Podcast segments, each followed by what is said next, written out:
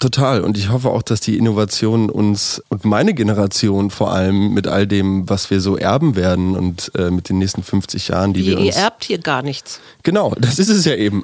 Ja, ich wünsche allen viel Glück in der nächsten Zeit. Was soll das jetzt heißen? Ich weiß es auch nicht. Ich bin heute, ich bin heute in Weltuntergangsstimmung.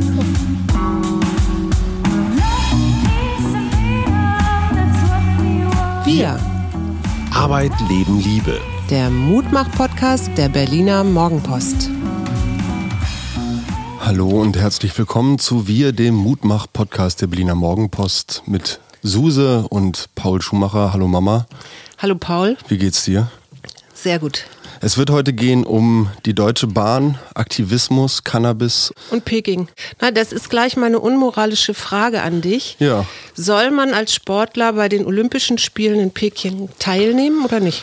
Das finde ich eine schwierige Frage.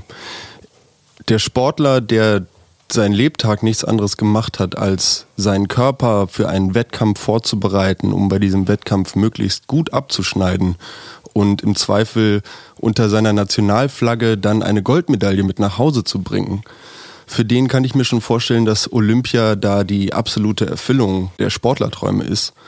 Auf der anderen Seite finde ich, zeigen die Olympischen Winterspiele in Peking auch, dass der Kommerz und dass der olympische Fairness-Gedanke oder dieses, dieses, also dieser eigentliche Spirit von Olympia eigentlich total egal sind. Und es eigentlich nur noch darum geht, dass man ja sein Image vielleicht ein bisschen damit aufpolieren kann, dass man jetzt auch noch mal so ein paar Olympische Spiele ausrichtet. Ja, es gab ja auch mal so Ideen, dass man eine Woche vor Olympia einfach Kriege einstellt. Ne? Also, dass es so eine kriegsfreie Zeit Oh, wow. gibt und solche Sachen.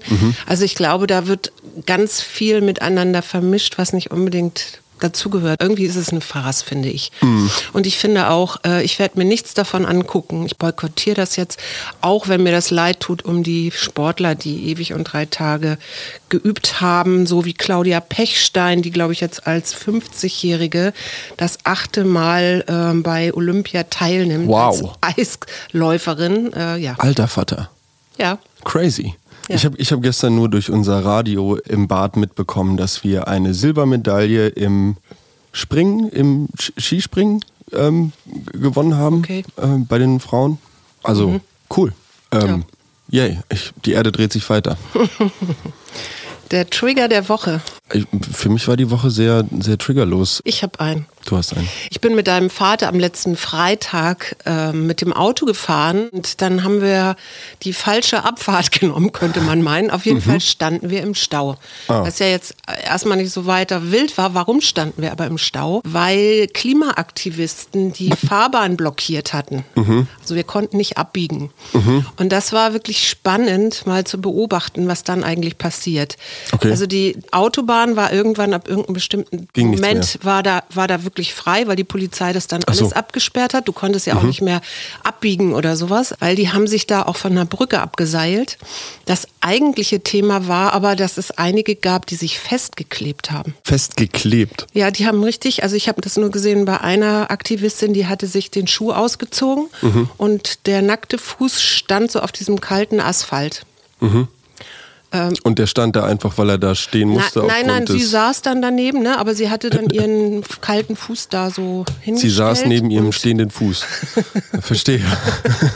Was Aktivisten Naja, halt so dann, machen. äh, Papa hat auch ganz ganz ähm, selbstkritisch gesagt, wenn er jetzt unter Stress leiden würde, was er im Moment nicht tut durch sein Light Sabbatical, Mhm. dann wäre er jetzt richtig auf 180 und würde sagen, ah, jetzt seht mal zu, dass ihr da wegkommt. Ja. Findest du eigentlich, dass das nützt, wenn Leute das machen? Da geht es ja um Lebensmittel retten, weil wir so viel wegkippen und Mhm. Agrarwende und solche Dinge. Ich frage mich, warum die Autobahn? Also steht die Autobahn da sinnbildlich für eine der großen Warenstraßen, über die diese verschwendeten Lebensmittel gerade in Pkw-Kofferräumen durch über den Berliner Ring gekarrt Kann, werden? Oder kann also sein. Ich habe irgendwo gelesen, dass wir jeden Tag, wo ich mir das gar nicht vorstellen kann, aber jeden Tag ein L eine LKW-Ladung Essen wegschmeißen, weil Total, die es ist absurd. sind. Total, es ist absurd, was wir wegwerfen an Lebensmitteln und dass diese Überproduktion und dieses Wegwerfen, dass dem Einhalt geboten werden muss, das steht außer Frage. Ich bin selber in die Richtung noch nie so extrem aktiv geworden. Ich habe nur mitbekommen, dass ich, glaube ich, vor dem Bundeslandwirtschaftsministerium auch angekettet wurde. Ja, kann gut sein. Nicht, oder? Manchmal Im- ja im auch auf Schienen und so. Also das ist ja jetzt nicht Ja. ganz neu. Ich finde es ein bisschen schwierig, muss ich sagen, obwohl ich ja eher auch sage, wir müssen was tun. Und ich verstehe auch junge Leute, die so verzweifelt sind, dass sie sagen, dann muss es jetzt radikaler werden, dann kleben wir uns jetzt fest auf der Fahrbahn. Aber ich weiß nicht, ob das wirklich einen guten Zweck erfüllt. Und das andere, was mich wirklich be beeindruckt hat, war, du hattest die ganze Zeit einen jungen Menschen, der damit, oder weiß ich, ob er jung war, aber der da mit Kamera rumrannte. Ne? Ja, klar, es musste alles ging dokumentiert mehr, werden. Es ging Mhm. mehr um die, Es so hatte ich den. Eindruck. Genau. Mhm, genau. Es ging mehr um die, äh, ja. Das Ganze hat, dadurch, dass es so eine gewisse, so eine Einzel-Event-Mentalität hat, Ja. immer diesen Beigeschmack eines PR-Stands. So. Und Ja. jeder hat ein Smartphone dabei, jeder hat eine Kamera dabei. Im Zweifel ist Instagram irgendwie einen Klick weit entfernt. Ein Video ist schnell gemacht und schnell rumgeschickt. Wenn es jetzt zum Beispiel einen Spot gäbe, wo man sich abwechseln würde als Aktivisten. Eine Gruppe von Menschen, acht bis zehn Leute, organisieren sich und es wird dort wirklich immer von einem, ein bestimmter Protestpunkt an einem öffentlichen Ort, der jetzt nicht gerade die Stadtautobahn ist. Naja, da geht es auch um Verkehrswende. Ne? Das Ach so, alles klar. Ich dachte, es ging jetzt eher um Nahrungsmittel. Naja, das ging auch, ja, das ist vermischt sich so ein bisschen, glaube ich tatsächlich. Weil es gab auch ähm, Demos äh, für Verkehrswende und gegen die Kriminalisierung von Umweltaktivismus. Ja, apropos Verkehrswende, da habe ich im Radio was Schönes gehört, und zwar zur Deutschen Bahn. Die hat nämlich das Ziel, dass sie bis 2040 keine Dieselkraftstoffe mehr verwenden will, sondern stattdessen auf Ersatzkraftstoffe umsteigen will, die aus pflanzlichen, biologischen Alternativen gewonnen werden. Und das gilt vor allem auch für das große Speditions- und Lieferunternehmen, die DB Cargo. Bis 2040, haben sie gesagt. Wow. Mhm. Singst du eigentlich unter der Dusche? Nee, ich singe im Auto. Aha.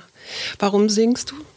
weil ich es geil finde. Vor allem im Auto, also mit, mit ganz, also Fenster zu natürlich, Musik ganz Warum laut. eigentlich? Ja, weil es kalt ist momentan. So, okay. nee, ähm, nee, ja, doch, näher Fenster zu. Also ich, nee, hm. Also es auf jeden Fall intensiviert das deine Atmung, habe ich gelernt. Und es befreit natürlich auch. Ne? Also ich, ich denke immer, dein Vater macht das manchmal auch, der kann ja nicht so wirklich gut singen. Ja. aber aber ähm, er, er schreit oder, er brüllt oder ja, vielleicht nennt man es auch singen.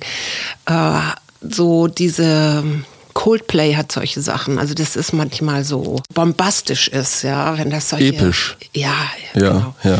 Dann, dann singt er auch mit und das Interessante ist ja, dass positiv empfundene Musik, wir wissen ja relativ schnell, ich weiß nicht, ob dir das auch aufgefallen ist schon mal, Mhm. wir wissen relativ schnell, wann wir was mögen und wann wir was nicht mögen. Also wann das Radio Mhm. auszuhaben, auszuschalten ist und wann nicht. Mhm. Und positiv empfundene Musik treibt uns tatsächlich an und bei trauriger Musik, das fand ich so spannend, ähm, haben wir das Gefühl, wir werden verstanden. okay. Also klar, ne? weil die so ein bisschen einfühlsam womöglich ist oder ja. Hm. Dann treibt sie natürlich an beim Sport. Also Total, das kann ich unterstreichen auf jeden Fall. Ich hatte definitiv eine Pumper-Playlist und da sind auch ähm, so ein paar Songs drin gewesen, auf die ich jetzt im Nachhinein nicht so unglaublich stolz bin. Also ein paar Deutschrap-Perlen, die, äh, die ich jetzt unter Umständen nicht mehr hören würde. ja. Und dann natürlich bei, ähm, wenn du jetzt beim Zahnarzt bist, ich war letzte Woche wieder beim Zahnarzt, Hm. so bei ganz schlimmen Sachen, wenn du da Kopfhörer auf hast und irgendeine Musik hörst, dann kriegst du den Schmerz auch nicht so mit, wenn du dich auf die Musik konzentrierst. Krass. Eigentlich ganz praktisch. Ich hatte nur mal davon gehört, dass ähm, gerade bei körperlicher Anstrengung oder im, im Zusammenhang mit körperlichen Traumata, das heißt zum Beispiel Schmerz, ne, du stößt dich oder so und sagst dann Fuck oder schreist dann oder schreist vor Schmerz, so nach dem Motto, dass das auch helfen kann dabei, den initialen Schmerz zu verarbeiten. Ja, genau. Dann habe ich einen Filmtipp, der heißt, bei Arte kann man den gerade gucken, in der Mediathek, der heißt But Beautiful. Okay. Und das sind Menschen, die Dinge machen, um die Welt besser zu machen. Unter anderem finde ich ganz spannend, es gibt eine Universität für Frauen in Indien, wo die ganz praktisch lernen, wie man Spiegelkocher herstellt. Also klar, wenn du hohe Sonneneinstrahlung hast, dann kannst du mit so ganz vielen Mhm. Spiegel, kleinen okay, mhm, ja. Spiegeln so einen Kocher herstellen. Ja, ja, ja, genau. Und solche Sachen lernen diese Frauen dort, um das dann in die Dörfer zu bringen. Mhm. Und dort natürlich, das ist eine viel angenehmere Geschichte, als wenn du jetzt mit Gas kochst oder sowas. Ne? Mhm. Also einfach mit der Sonnenenergie zu kochen. Und das geht aber so weit, dass das jetzt nicht nur indische Frauen sind, sondern dass die aus aller Welt kommen. Und was ich auch sehr spannend fand, war ein Ehepaar, das auf La Palma oder was, Mallorca, weiß ich jetzt nicht mehr genau, Permakultur, mit Permakultur so überdüngte und ähm, pestizidverseuchte Böden wieder normalisiert und herstellt. Das fand ich auch total toll, weil die sich inzwischen völlig selbst versorgen können. Die haben dann auch noch Ziegen, also auch ganz, ganz interessant. Also toller, toller Film, vielleicht auch zum Anregen für die zweite Lebenshälfte oder so. Einmal um den Devil's Advocate zu spielen, was machen die indischen Frauen, wenn die Sonne mal nicht scheint? Wird dann die Tage über kalt gegessen? Ja. Und Permakultur habe ich in meinem Agrar- und Gartenbau Wissenschaftsstudium gelernt, ist eigentlich ein ja, romantisierter Hippie-Ausdruck für eine Landwirtschaft oder ein System, was leider mit der zu versorgenden Menge an Menschen auf diesem Planeten zusammen mit der konventionellen Landwirtschaft existieren muss. Ja, da gehe ich voll mit, aber wir sind ja ein Mutmach-Podcast und ich, weißt du, wenn ich immer vorher schon wüsste, ah, dies funktioniert nicht oder das ist und Ja, dann sorry, aber gar ihr habt nichts euch- mehr zu machen und eigentlich sind es ja die Innovationen, die einen vorwärts treiben. Total. Und ich hoffe auch, dass die Innovationen uns und meine Generation vor allem mit all dem, was wir so erben werden und äh, mit den nächsten 50 Jahren, die Wie, wir uns. ihr erbt hier gar nicht. Genau, das ist es ja eben. Ich wünsche allen, allen viel Glück in der nächsten Zeit. Was soll das jetzt sein? Ich weiß es auch nicht. Ich bin heute, ich bin heute in Weltuntergangsstimmung. Oh Gott, oh Weißt Gott. du, weißt du, wie sich Nordkorea sein Nuklearwaffenprogramm finanziert? weißt Woher du das? weißt du das jetzt? Ja, ich weiß das. Aber weißt du, weißt du, Nö. wie sich Nordkorea sein Nuklearwaffenprogramm finanziert? Indem sie groß angelegt staatlich Bitcoin hacken und Krypto-Chains. Und Da sind die Hacker alle. Ich dachte, die wären in Russland. ja, die Hacker sind überall. Sie haben bloß im letzten Jahr ungefähr 400 Millionen Dollar an Kryptowährung gestohlen. Wie stiehlt man denn sowas? Man bricht ja nicht wie hier unsere Clans So, ins grüne Gewölbe ein in Dresden oder so. Es gab also die, die verschiedenen Praktiken, die in dem Artikel genannt wurden, war zum Beispiel Enhanced Social Engineering.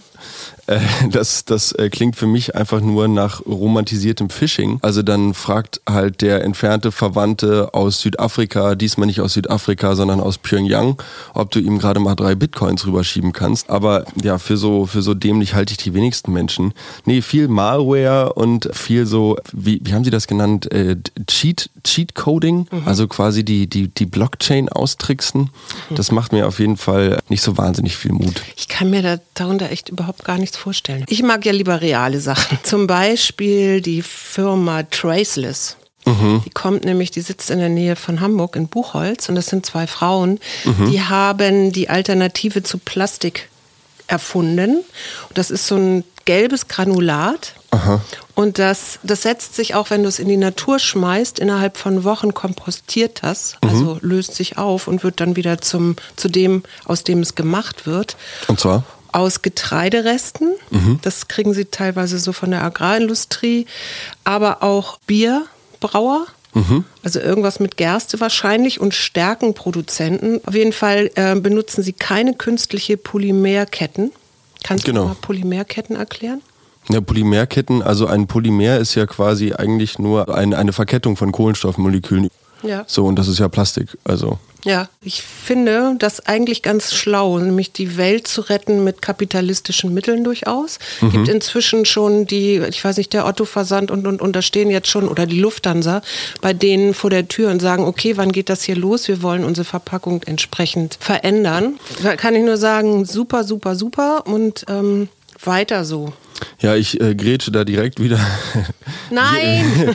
dazwischen mit meinem Millennial-Griesgram. Also ich, man möchte ja mal meinen, dass Plastiktüten auch mit Erdöl zusammenhängen. Das heißt, würde es nicht Sinn machen, wenn die Erdöllobby sich dann auch mit der Plastiklobby vielleicht absprechen würde und die zusammen gucken würden, dass sie halt ihre doch sehr rückständigen Produkte weiter auf diesen Markt gepusht kriegen und deshalb die Firma Traceless jetzt vielleicht im Jahr 2022 Aufkaufen? Ähm, ja, entweder genau, entweder entweder das Patent aufkaufen tatsächlich ganz einfach, weil, weil Big Old Money, was irgendwie seit dem Oil Rush äh, vermehrt wurde, da einfach die absolute Oberhand hat. Wenn dann nicht staatlich investiert wird und, äh, und wir als, als Deutschland nicht sagen, wir wollen Plastikverpackungen aus unseren Supermärkten verbannen, dann glaube ich, können da noch so viele Startups gegründet werden. Und ich sage das deshalb, weil ich ja bei ThyssenKrupp in genau so einer Forschungseinrichtung mein Praktikum absolviert habe, in so einem Forschungswerk, wo auch an biologisch oder beziehungsweise ökologisch abbaubarem Kunststoff geforscht wurde. Mhm. Und das war einfach nicht marktfähig, weil es zu teuer war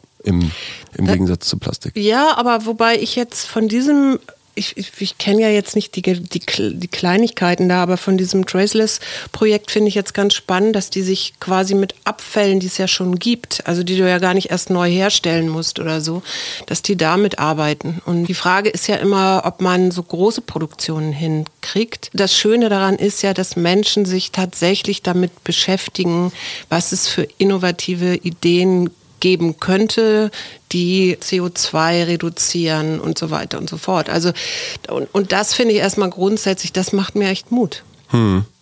Ich sage so, also mal ab, klar, die großen Firmen gucken auch, ich meine, die sind ja nicht blöd, äh, die wissen ja selber, dass sie da äh, gegen die Wand fahren, wenn sie nicht aufpassen. Oder so wie der Shell-Konzern, der dann eben einfach mal das Land wechselt. Ja. Mhm. Na gut, okay, wir werden die Welt, es reicht ja schon, dass wir sie ein bisschen besser machen. Und da muss ich jetzt mal kurz sagen, liebes Vogtland, liebe Anja, du hast mir wirklich einen großen, große Freude gemacht mit deinem, mit deiner Nachricht an mich. Anja hat nämlich geschrieben, dass sie ihrer Psychologin schon unseren Podcast empfohlen hätte. Oh Gott, oh Gott. Ja, fand ich total nett und wollte ich nur einfach mal sagen, vielen, vielen Dank. Und genauso auch an Karin, weil Karin, das habe ich neulich erzählt, in Gerlingen doch diesen Stuhlkreis da immer bei, zu Zeiten der Montagsdemos macht. Mhm. Und das haben die jetzt, glaube ich, schon zweimal gemacht und oder dreimal und es ist, äh, kommt total gut an. Und die Leute kommen halt ins Gespräch. Und es und? geht ja nicht darum, dass du hier jetzt faktenbasiertes Wissen gegen jemanden, der emotional sagt, er will sich nicht impfen lassen, tauscht, weil da, da kommst du nicht weiter mit. Aber es geht darum, so Alternativlösungen zu finden, weil irgendwann wird der Tag kommen, wo, wo man wieder zusammenleben muss. Und das ist eine kleine Gemeinde mhm. mit 20.000 Einwohnern, äh, wo das schon auffällt, wenn da jemand aus dem Raster fällt oder so. Ne? Mhm. Und ich finde erstmal grundsätzlich zu sagen, hey, wir packen es jetzt an, wir sind jetzt zwar, wir sind die schweigende Mehrheit und die schweigende Mehrheit hat jetzt eine Stimme mhm. und äh, versucht wieder alles in ein, die Stimme der in ein Boot zu kriegen. Ja, weiß ich nicht, aber zumindest in Dialog zu kommen. Zumindest ich glaube, das offene, ist doch erstmal wichtig. Zumindest ein offenes Ohr. Definitiv. Genau. Apropos Dialog. Der Dialog um das Thema Legalisierung von Cannabis in Deutschland wird ja vermutlich jetzt in den nächsten Jahren sich intensivieren. Es wurden äh, im Zuge der Koalitionsgespräche Andeutungen gemacht in die Richtung. Bubatz wird legal, flattert über die Meme-Seiten der jungen Menschen in Deutschland. Was ist Bubatz? Bubatz, Bubatz ist quasi ähm, ein Euphemismus für, für den Joint. Ach so. Genau. Bubatz. Aber ich habe da nicht, ich habe da nicht mal eine Assoziation zu. Ich denke da an was ganz anderes, glaube ich. Ja, aber das ist, das wurde so entschieden und ich finde es ein unglaublich tolles Wort, weil man es auch so Bubatz, es ist herrlich. Tolles Wort, Bubatz. Cannabis-Legalisierung sehe ich inzwischen echt als so ein zweischneidiges Schwert. Ich habe da vergangene Woche einen Beitrag auf YouTube zugesehen von Vice News, dem internationalen unabhängigen Nachrichtendienstleister für coole junge Menschen. Die sind quasi, machen alles. Meinst du, ich sollte das auch mal gucken?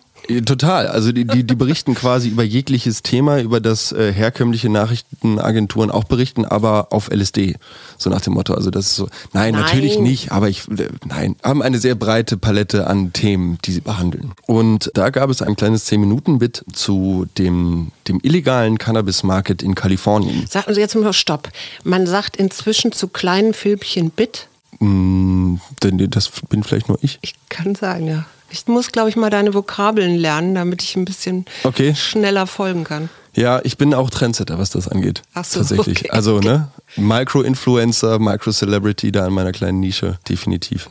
Aber der illegale Cannabismarkt in Kalifornien ist seit den fünf Jahren, in denen Cannabis dort jetzt legalisiert ist, um das Doppelte gewachsen. Ja, und geht vor allen Dingen in Ökosysteme und so weiter und so fort. Ne? Also das, äh, Genau, das schädigt die Landwirtschaft. Das ist genauso Total. wie mit Avocado-Bau, Anbau oder so. Ne? Wo die Kartelle dann irgendwann mit auf den Zug aufspringen, Genau. weil sie merken, dass das einfach international total den, den Sinn macht, marktwirtschaftlich Genau. gesehen. Es geht sogar so weit, dass in den legalen Verkaufszonen, also sagen wir mal in den gutbürgerlichen Vororten von Los Angeles, dass dort die Abgabe an illegalem Marihuana doppelt so hoch ist wie die Abgabe an legalem Marihuana. Und das liegt daran, dass das illegale Marihuana keine Produktionssteuern und keine Verkaufssteuern hat. Das heißt, das System, was hinter der Legalisierung steckt, drängt die legal lizenzierten Cannabis-Anbieter total in die Enge preislich und öffnet dahingehend den Markt für den, den Schwarzanbau. Das heißt quasi mit der Legalisierung äh, werden alle Produkte rund um den Cannabisanbau billiger, die Nachfrage wird größer, der Markt wird sich daraufhin einstellen. Ja. Es werden mehr Leute selber produzieren.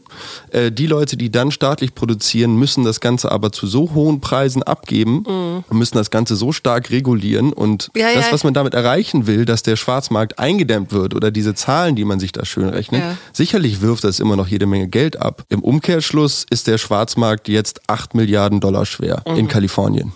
Der Cannabis-Schwarzmarkt. Ich finde ja immer so erstaunlich und das ist auch sehr menschlich, wie Menschen immer wieder so Schlupflöcher finden. Ne? Also Total. egal wie.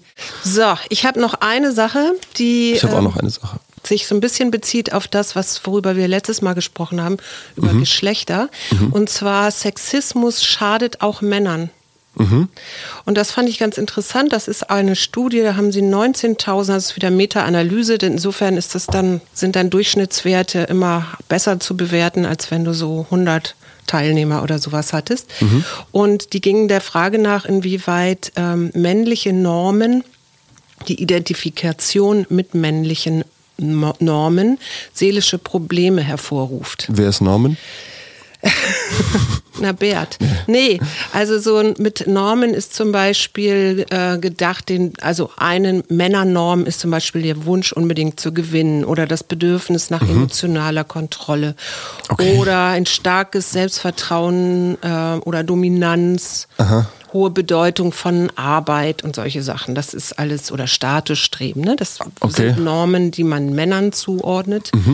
Und dann hat man so festgestellt, Mensch, Männer, die viel arbeiten, also deren Norm Arbeit und Karriere wichtig für die ist, da ist das durchaus sinnstiftend und erhöht auch das Wohlbefinden. Ja? Wenn Für die diese viel Männer, sicher. arbeiten, Okay, genau, klar. und die werden Mhm. da bestätigt. Macht Sinn. Mhm. Perfekt. So. Aber bei Sexismus ist es tatsächlich so, dass das eher problematisch ist, also sex sexistische Einstellungen, Mhm. weil die Bereitschaft, sich Hilfe zu suchen, genau bei diesen Männern, die diese sexistischen Normen unterstützen oder gut finden, Mhm. geringer ist. Und je stärker Männer mit den sexistischen Normen konform gehen, Okay. das heißt, die haben, die halten sich selber vielleicht für einen Playboy und haben auch gerne Macht über Frauen und riskieren dann aber psychische Probleme wie Depression, mangelnde soziale Kompetenzen, Stress oder Probleme mit ihrem Körperbild zu bekommen. Okay, also Playboys sind therapieresistent quasi. Könnte man so Okay. verkürzend. Abschließend eine kleine Frage zum Allgemeinwissen und Bezug nehmend auf die heutige Sendung. Wer war der erste geschichtlich dokumentierte Grasschmuggler? Wer war quasi der OG für den europäischen Markt? Also wer mir jetzt einfiel, wer das aber garantiert nicht war, ist Bob Marley. Aber ich Nee. glaube, das liegt tatsächlich daran, dass ich mit 14 auf einem Bob Marley Konzert war. Und weißt du, was er gemacht hat? Der hat Joints in die Menge geschmissen. Oh, geil.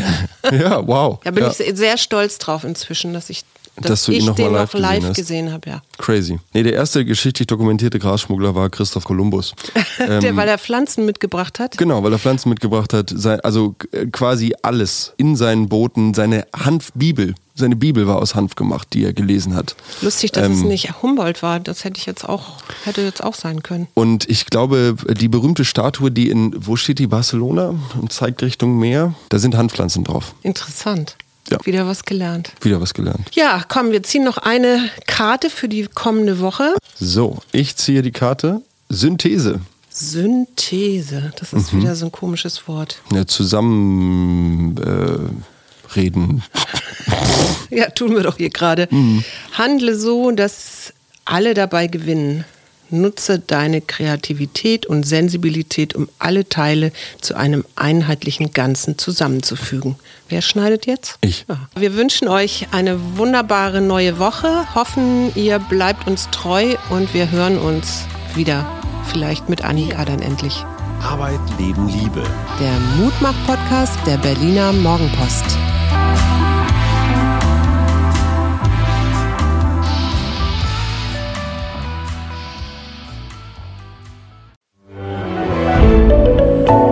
Podcast von Funke.